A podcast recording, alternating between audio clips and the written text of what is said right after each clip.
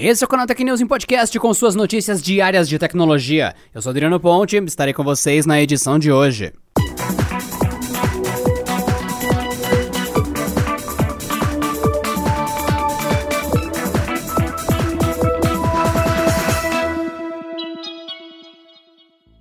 A Samsung anunciou nesta terça-feira, durante o evento Galaxy Unpacked, os novos Galaxy S21, S21 Plus e S21 Ultra no Brasil. Os aparelhos chegam ao mercado nacional com processador Exynos 2100 e conjuntos fotográficos de respeito, mas sem carregador na caixa e preços acima da média. Todos os modelos começarão a ser vendidos a partir do dia 5 de março. O Galaxy S21 custará R$ 5.999 na opção com 8 GB de RAM e 128 GB de armazenamento. Já o S21 Plus terá preço inicial de R$ 6.999 na versão com 8 GB de RAM e 128 GB de armazenamento interno e R$ 7.399 na opção de 256 GB. O Galaxy S21 Ultra, por sua vez, será vendido por a partir de R$ 9.499 na versão com 12 GB de RAM e 256 GB de memória interna. E R$ 10.499 é o preço da versão com 16 GB de RAM e 512 GB de armazenamento interno. Os usuários também poderão adquirir os aparelhos durante a pré-venda, que já se inicia nesta quarta-feira, dia 10, e vai até o dia 4 de março. Quem comprar os aparelhos nesse período ganhará um voucher e um Galaxy Smart Tag. Para conhecer todas as especificações da linha S21, é só acessar canaltech.com.br que tem lá as notícias do lançamento. Junto com a chegada do Galaxy S21, a Samsung anunciou no Brasil o cartão de crédito Samsung Italcard Visa. Pioneiro no mercado nacional, a linha leva o ecossistema de operações sul-coreana. Isso inclui pagamento por proximidade, gerenciamento de fatura por aplicativo, cartão virtual e outras adições. Há ainda benefícios na loja oficial da marca, promoções exclusivas e isenção de anuidade. Nascido de uma parceria entre a Samsung, o Itaú e a Visa, o cartão de crédito traz consigo os recursos do Visa Platinum, que vão desde proteções em compras online a serviços de seguro e saúde no exterior. Aqui ele acrescenta um bônus da própria fabricante. Ao utilizá-lo, é possível financiar produtos da Samsung em até 21 vezes sem juros no site oficial.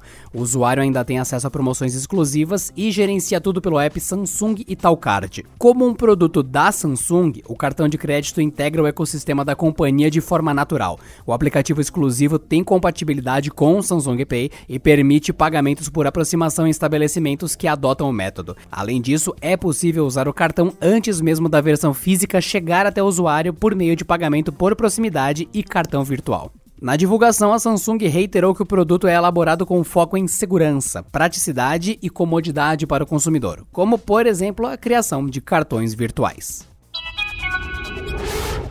Mesmo prestes a perder o armazenamento ilimitado de fotos na nuvem, o Google Fotos está lutando para oferecer vantagens alternativas. Em mais uma novidade, a seção de recordações passou a reunir e apresentar registros de momentos divertidos durante brincadeiras ao ar livre com crianças. Trata-se de uma bem-sucedida tentativa de relembrar essas ocasiões despreocupadas anteriores à pandemia. As fotos das brincadeiras são dispostas da mesma forma que os demais cartões da seção de recordações, localizado no no topo da navegação da guia Fotos, na página inicial do app. De lá, as capturas são apresentadas no popular formato de Stories, reunindo os melhores registros das respectivas ocasiões identificadas com o sofisticado sistema do Google. Não é a primeira vez que o Recordações tenta figurar como um álbum de fotos inteligente. Já há algum tempo, o app relembra vários dos momentos registrados ao longo do ano por fotografias e vídeos. Elas reúnem pessoas, paisagens, animais, aquisições e outros pequenos fenômenos que compõem a rotina. Por ser um recurso pontual, a ferramenta é liberada através de atualizações do servidor do Google.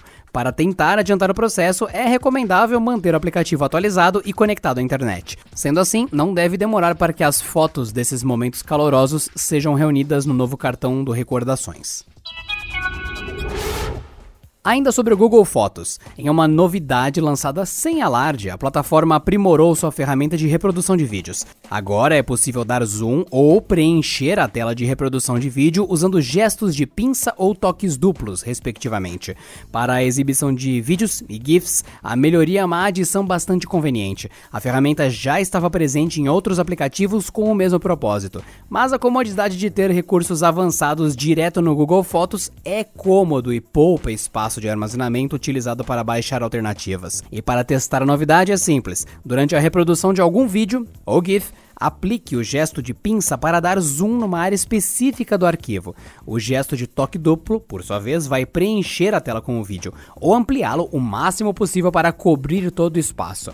A novidade foi encontrada na versão 5.27.0 do Fotos, mas é recomendado atualizar o aplicativo para forçar a chegada da novidade. No momento, ela ainda não está disponível para todos os aparelhos, mas deve chegar gradualmente aos smartphones. Jamie Lee Curtis terá um papel principal na adaptação para os cinemas de Borderlands. A atriz vai interpretar Tennis, a arqueologista que basicamente traz toda a informação de que o jogador precisa dos games. A personagem também tem um passado conturbado com Lilith, uma das caçadoras que está atrás dos segredos ocultos nas arcas de Pandora. Curtis vai se juntar a Kate Blanchett, que fará o papel de Lilith, e Kevin Hart no papel de soldado Roland. O filme está sendo dirigido por Eli Roth, conhecido principalmente pelo seu trabalho em O Albergue. Borderlands também vai contar com o roteiro de Craig Mazin, o qual escreveu Chernobyl. Aliás, esse não é o primeiro trabalho de Mazin adaptando um game. O roteirista também foi convidado para escrever a trama da série de TV de Uncharted ao lado de Neil Druckmann o escritor da Naughty Dog e responsável pelo jogo. O filme está sendo produzido pela Arad Productions e Picture Start, com lançamento pela Lionsgate. Apesar dos anúncios de atores, o filme ainda não tem data de chegada às telas.